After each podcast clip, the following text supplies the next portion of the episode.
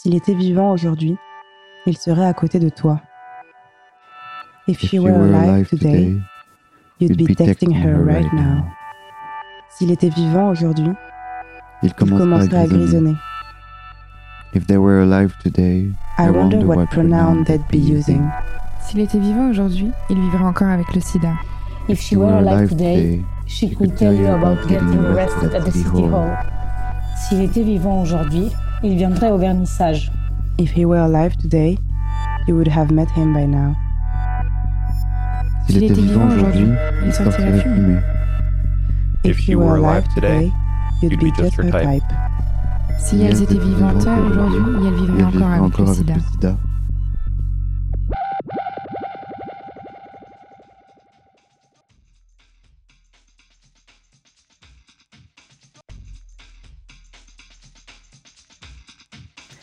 Ce texte a été écrit par la collective Fierce Pussy.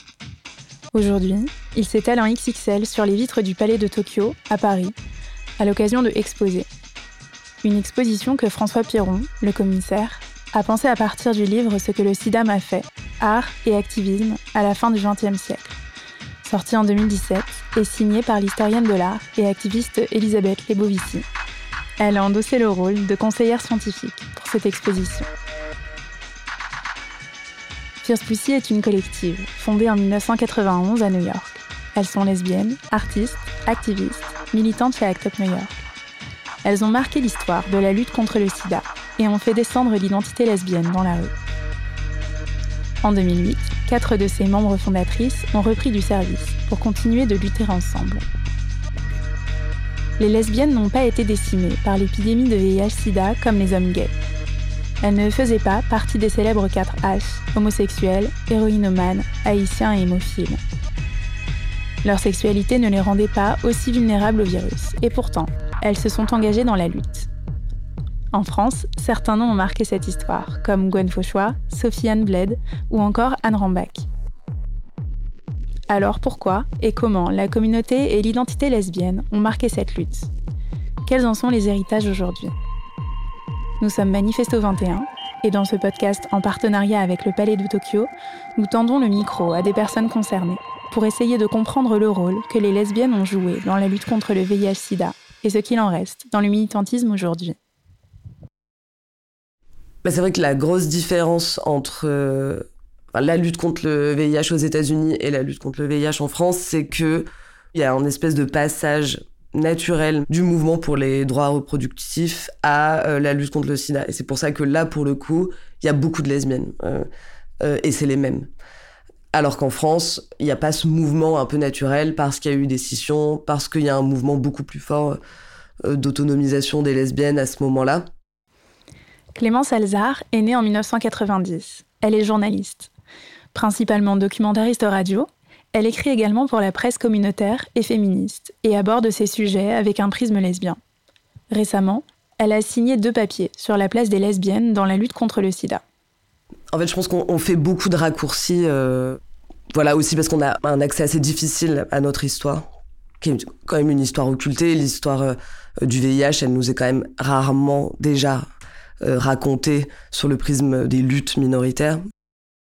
Donc on nous dit même pas que c'est une histoire euh, de PD, euh, de tox. Euh, on n'a pas accès à cette histoire-là. Et après, forcément, dans les transmissions, donc cette histoire occultée, après dans les transmissions et de comment on raconte l'histoire, on a peut-être on fait un peu des raccourcis militants, on fabrique un peu comme ça des mythologies. Et c'est vrai qu'on peut se dire comme ça un peu rapidement qu'il y avait beaucoup de lesbiennes, par exemple, et que voilà, elles étaient vraiment sur le front, hyper nombreuses, au taquet. C'est discutable mais c'est d'ailleurs euh, intéressant d'aller puiser dans cette histoire au présent pour nos luttes actuelles. Et c'est quoi nos luttes actuelles? C'est plutôt se poser cette question-là. C'est-à-dire aujourd'hui, on lutte pour quoi? Euh, Quels sont nos mots d'ordre? Quelles sont nos urgences? Se nourrir de ce qui a été fait. Pas forcément nous, nous poser en qui sont les victimes, les vraies victimes de cette histoire. Se mettre un peu en compétition aussi euh, entre minorité. Ça, je suis pas sûre que ça soit le plus utile au présent, quoi. Moi, en tout cas, c'est ce qui m'intéresse plutôt dans cette histoire, c'est de dire comment est-ce que on s'est mobilisé contre l'indifférence politique, l'homophobie structurelle, contre le fait qu'on laissait crever euh, des populations dont on se foutait. Et quand bien même nous, on n'était pas en train de crever. Voilà, c'est ce qui m'intéresse. Isabelle Salem Diego Santis. Je suis euh, lesbienne de genre euh, fluide et je suis une art activiste depuis 30 ans dans la lutte contre le sida et pour euh, les droits des personnes LGBTQI. Alors, très jeune, j'étais engagée dans les mouvements antiracistes et contre l'apartheid quand j'avais 14-16 ans. Et puis, en militant dans ces mouvements, j'ai rencontré des très belles personnes qui sont devenues mes meilleures amies et qui étaient également usagers et usagères de drogue.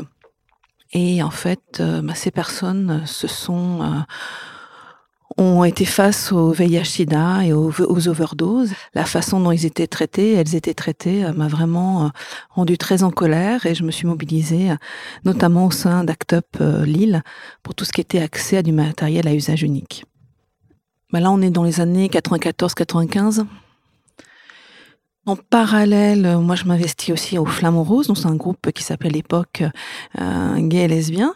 Euh, et donc là, c'est par rapport à mon identité, à d'autres injustices sociales également que je me mobilise. Et puis à Act eh bien il y a des PD, des Gwyn et euh, des personnes hétérosexuelles. Et on se mobilise ensemble avec différentes formes. Donc moi, effectivement, plus pour les droits des usagers et usagères de drogue, mais également pour tout ce qui est accès à du matériel de prévention, à des soins euh, décents, etc., etc. C'est aussi un groupe qui accueille ma colère, qui me permet d'apprendre, euh, d'accéder à des espaces euh, de fête et de solidarité. Et, donc c'est un espace où je peux brûler ma colère vraiment cette colère, cette rage qui va alimenter d'autres et se nourrir à d'autres et aussi en même temps une attention donc c'est effectivement euh, plusieurs énergies, plusieurs types de postures, de façons d'être, et puis aussi, euh, en tout cas, ce qu'on va apprendre dans euh, la lutte contre le SIDA pour certaines d'entre nous, et notamment pour moi, c'est qu'effectivement, par rapport à comment on a construit nos corps et forgé nos corps dans cette société hétéropatriarcale, eh bien, on peut continuer de les libérer et d'être dans des formes d'action. Et c'est pour ça aussi que je vais choisir Act Up Lille. Hein, c'est vraiment aussi pour être dans quelque chose de très très corporel pouvoir aussi exprimer dans l'espace public euh, un corps qui va être pas dans des euh, canons, des injonctions à être. Et pour moi, ça va être euh, quand même quelque chose aussi très libérateur, tout en étant une sorte. c'est aussi un moment où je brûle ma vie, hein, clairement. Et en même temps qui est voilà libérateur et en même temps qui, est un moment de, de rage pure.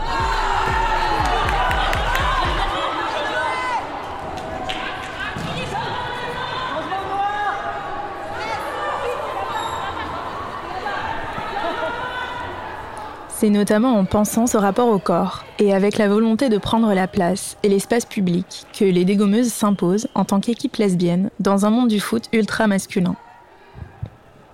Les dégommeuses, euh, c'est une équipe de foot. C'est une association militante qui a pour euh, but de lutter contre euh, le sexisme, la lesbophobie, les normes de genre et toutes les discriminations dans le sport et par le sport, le football en particulier. Euh, Aujourd'hui, des Commerces une association qui réunit euh, des lesbiennes, mais aussi des personnes trans, non binaires. On évolue euh, principalement en non-mixité.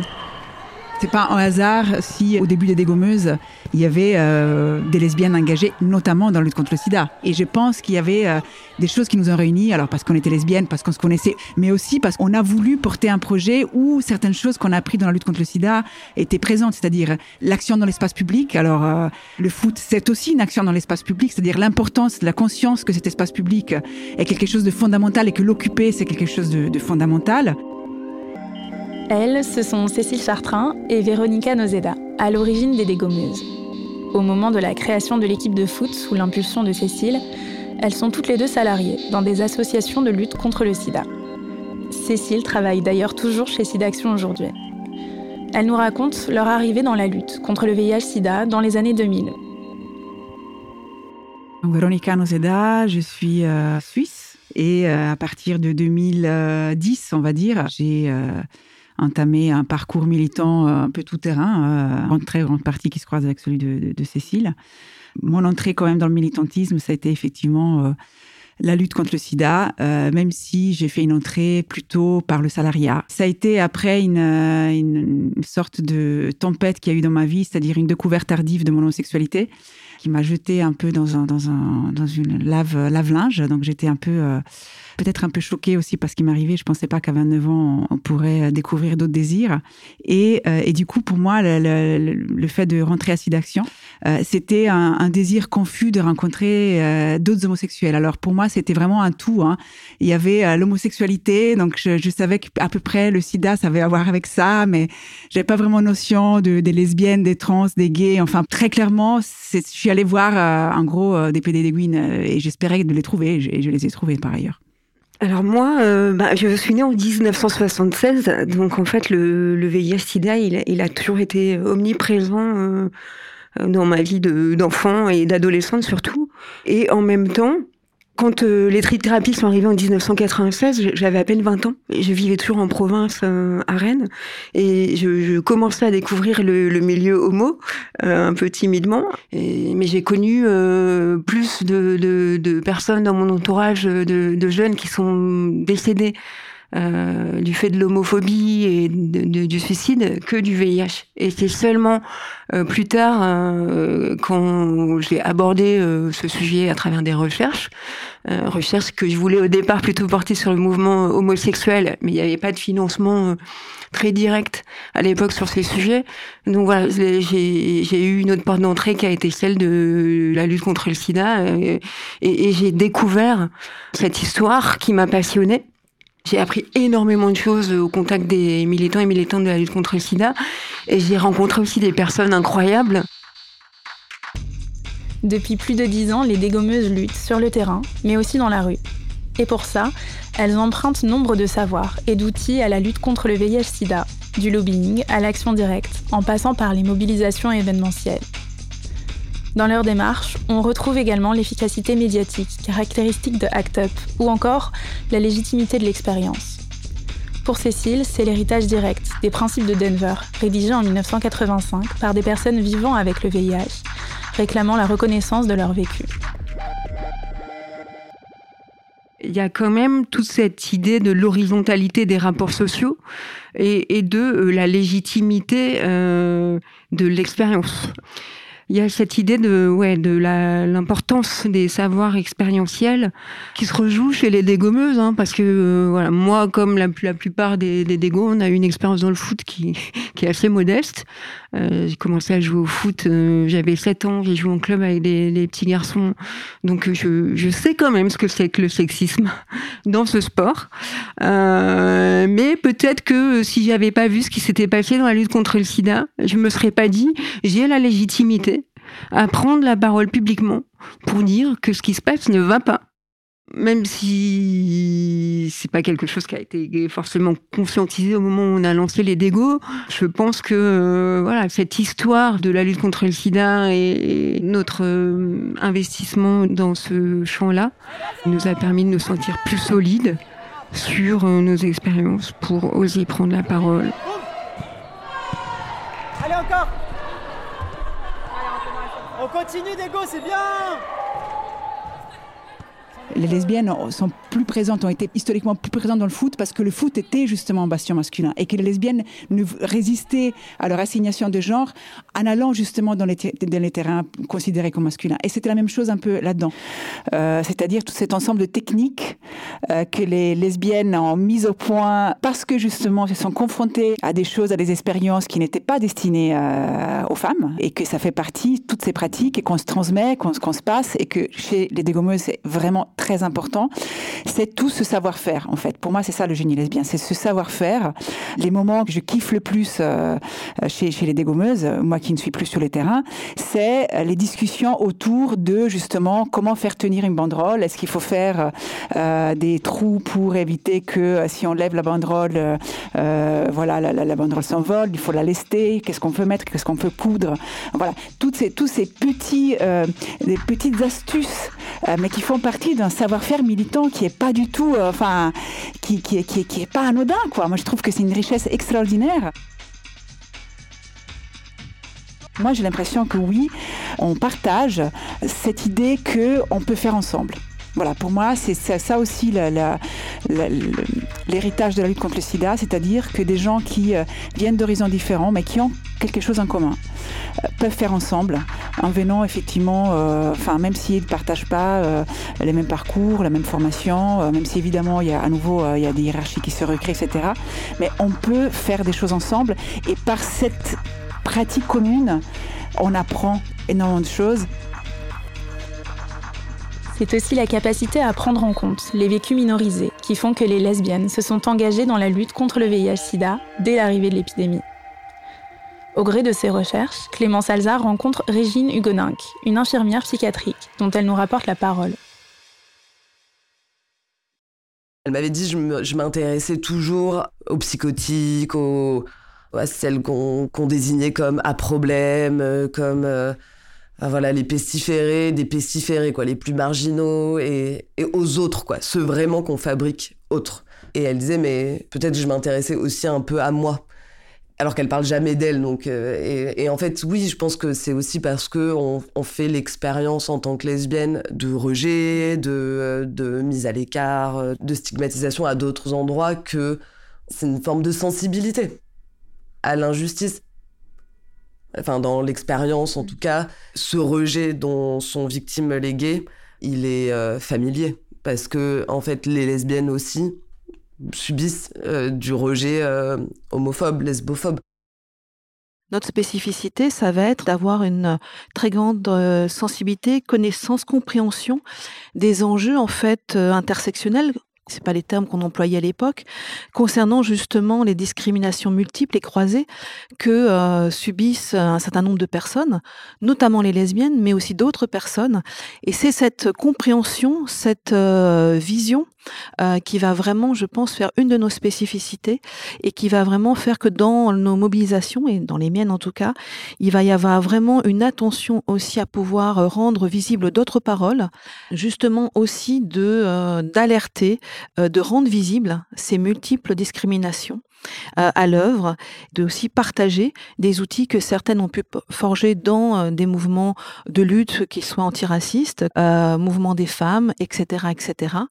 Il y a aussi cette, cette conscience que, ben, en fait, on n'est pas toute seule à vivre euh, des choses un peu difficiles et cette euh, capacité à essayer de construire nos actions dans l'intersectionnalité, du coup, euh, ce qu'on a essayé de faire avec les dégommeuses en tant que personne appartenant à un groupe minoritaire. Je crois qu'on est davantage capable de se projeter dans ce que peuvent vivre d'autres communautés.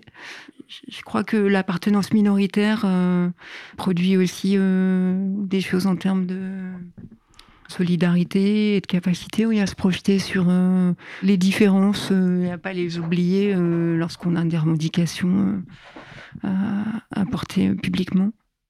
Je pense qu'il y a effectivement une, communauté de fait qui est devenue une communauté de soins. Les lesbiennes se sont occupées aussi de leurs camarades qui, qui tombaient malades et qui mouraient. Elles, ne tombaient pas malades, donc elles étaient les seules à un moment donné à pouvoir aussi s'occuper de, de, de leurs proches. Il y a ce fait-là, et après il y a euh, ouais cette solidarité en fait, et ce peut-être ce matin on a discuté un petit peu avec avec Cécile, parfois, j'ai dit les lesbiennes sont les, sont les, vraies, les vraies femmes, parce que souvent, sont celles qui, euh, quand les, parents vieillissent, comme, enfin, en tout cas dans notre génération, aujourd'hui, c'est un peu moins le cas, comme on n'a pas d'enfants, c'est elles qui s'occupent des parents, c'est elles qui s'occupent du care, en fait. Et là, c'était, c'était aussi le cas. En fait, cette, comment ces lesbiennes sont prodiguées euh, par amitié, déjà. L'amitié, je pense que c'est quelque chose de très important. Euh, un moment où justement, je pense que l'homosexualité quand même était beaucoup plus euh, euh, dans des cercles beaucoup plus secrets presque, beaucoup plus intimes. Donc on pouvait pas, comme aujourd'hui, sur les réseaux sociaux, rencontrer des gens. et voilà, on, était dans des, dans des groupes beaucoup plus petits. Donc effectivement, il y a, y a, eu ce, choc et puis cette envie d'être ensemble et de, de, résister ensemble, parce que le moment venu, on prend soin des autres.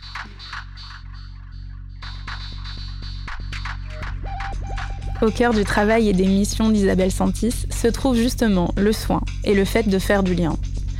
En tant qu'art-thérapeute, professionnelle de l'écoute et de la médiation culturelle, elle accompagne depuis plus de 20 ans des personnes vivant avec le VIH avec son association, la Fabrique Art Thérapie. Ces ateliers visent à leur donner des outils pour se sentir légitimes d'écrire leur histoire, de laisser des traces. Elle questionne les héritages de la lutte contre le sida dans ses différentes pratiques.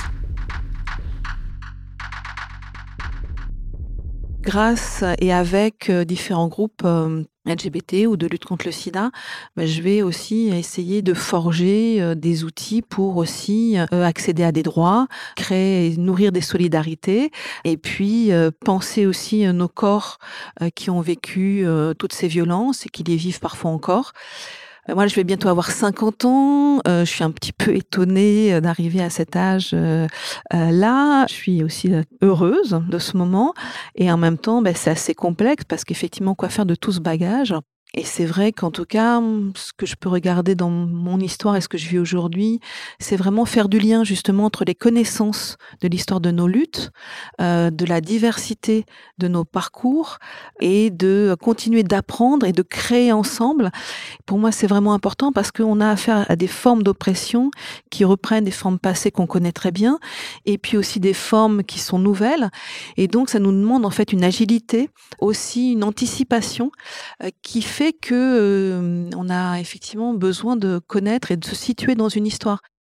Je trouve ça dingue qu'on nous dise pas que les groupes qui étaient touchés par cette épidémie se sont mobilisés, ont pensé la réduction des risques en s'auto-organisant, euh, en en imaginant vraiment l'urgence et l'effroi de ces années-là. Enfin moi je suis toujours un peu sidérée de me représenter ces années-là euh, et les enterrements à répétition, euh, enfin la peur, c'est ceux-là qui ont pensé des outils dont maintenant l'État fait voilà des affiches, des interventions en collège, lycée, mais dire mais mais transmettez-nous notre histoire en fait parce que peut-être que là dans cette salle de classe il y a en fait des personnes qui potentiellement pourraient être plus exposées. Il faut non seulement qu'elles sachent qu'elles ont bah, le savoir, mais aussi de savoir que que ce qui est proposé là en termes de réduction des risques, c'est aussi les groupes sociaux exposés qui en mouraient, qui sont mobilisés. Savoir que ça s'est pas fait euh, tout seul et certainement pas euh, par l'État et que euh, et qu'il a fallu d'abord se, mobiliser, lutter pour soi. Enfin, c'est aussi évidemment transmettre une culture de la, révolte et de la résistance, tout simplement. Je suis pas certaine que oui que ce soit très conscient l'héritage des luttes contre le VIH c'est conscient évidemment pour les personnes qui ont connu ces luttes-là, qui même euh, après l'arrivée des trithérapies, euh, il y a évidemment quand même des, personnes qui font encore le lien euh, entre toutes ces luttes. Mais c'est vrai que je pense qu'on en hérite aussi dans le répertoire d'action. Même si Act Up est aussi, par exemple, si on parle d'Act Up, héritier des années 70, puisqu'il y a déjà une culture du happening de la provocation, euh, l'idée de qu'il y ait euh, une espèce d'inventivité militante, de détournement de slogans. Euh, voilà ce qu'on peut observer par exemple dans ce que proposent les invertis avec le pink bloc à l'heure actuelle. Ça, je pense que oui, il y a une espèce de veine. on peut établir un peu comme ça des filiations. Ça va être bien Le pink block il level up là, on a un camion cette fois. Alors là, on est en train, là, du coup, on a un drapeau euh, LGBT Rainbow Flag, on a un drapeau lesbien, on a des couvertures de survie, on a un pote qui arrive avec le drapeau trans, on a un ballon avec une faucille et marteau, on a des enceintes, on a une grosse table et on va rajouter des affiches, des banderoles. Parce que là, il y a d'autres collectifs qui arrivent, il y a Act Up, il y a Fier, il y a les Dégos, du coup, tout le monde va venir rajouter sa petite touche.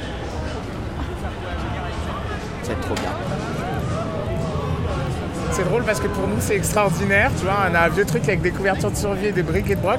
À côté ils ont des gros camions avec des ballons, mais je suis sûr qu'ils sont moins contents parce qu'ils sont blasés, tu vois. Il n'y a pas l'effort.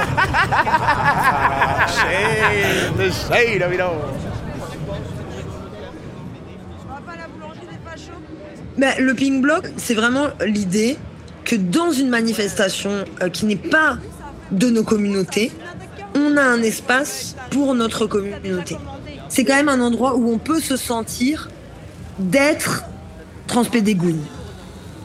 Nous sommes visibles en fait. Nous sommes des travailleurs, des travailleuses comme tout le monde. Et il s'agirait quand même un petit peu de pas juste penser ça comme un supplément d'âme parce que c'est juste d'être euh, pas homophobe ou transphobe.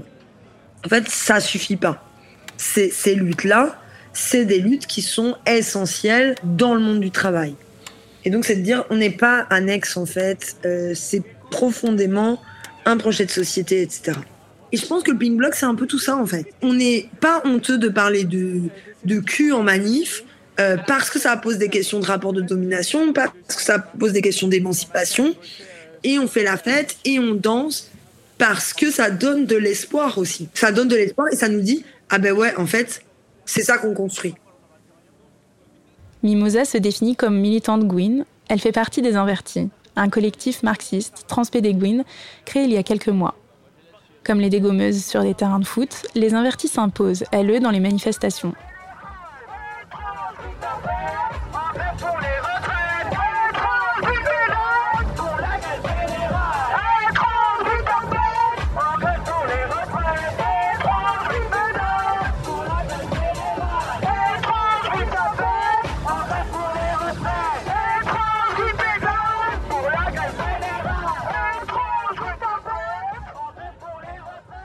On a appris euh, de manière euh, théorique, quoi.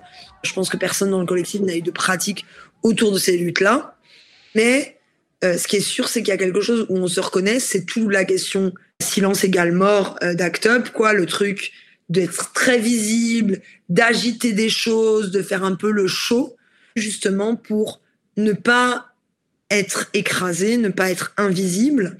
Je pense qu'il y a d'autres choses qu'on a appris, qui est la question de vraiment ne pas faire confiance à l'État, de, construire dans notre communauté des solidarités, de construire nos propres outils nous-mêmes, de savoir que le savoir, c'est aussi le pouvoir, quoi. On revendique tous ces héritages-là parce que c'est ça qui nous permet après de réfléchir à la suite. Il n'y aura jamais de copie de ce qui s'est fait avant parce qu'on est dans une autre période. Le capitalisme, il a changé, nos identités, elles ont changé, les choses, elles sont complètement différentes. Mais euh, ce qui est sûr, c'est que euh, on apprend quand même des luttes, des échecs aussi, des victoires de ce que notre communauté a fait avant nous.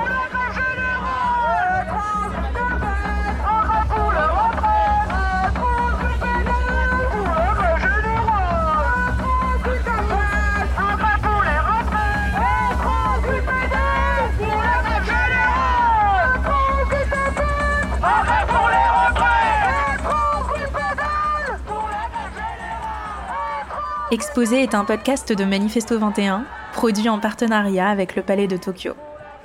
Pour leurs interventions dans cet épisode, merci à Clémence Alzard, Isabelle Santis, Cécile Chartrain et Véronica Nozeda, ainsi qu'à Mimosa.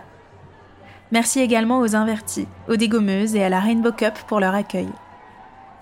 C'est Sarah, Théo, Coco et Colline qui ont prêté leur voix pour la lecture de Father Record, un texte de Fierce Pussy. Cet épisode a été écrit et conçu par Swazik Pino et Anne-Charlotte Michaud, avec l'aide de Hélène Carrier. L'habillage musical est signé Talita Otovic et la réalisation et le montage Swazik Pino. Si vous avez aimé cet épisode, n'hésitez pas à le noter et à le partager autour de vous. Vous pouvez écouter ce podcast sur toutes les plateformes d'écoute, ainsi que sur le site du Palais de Tokyo et sur manifesto-21.com.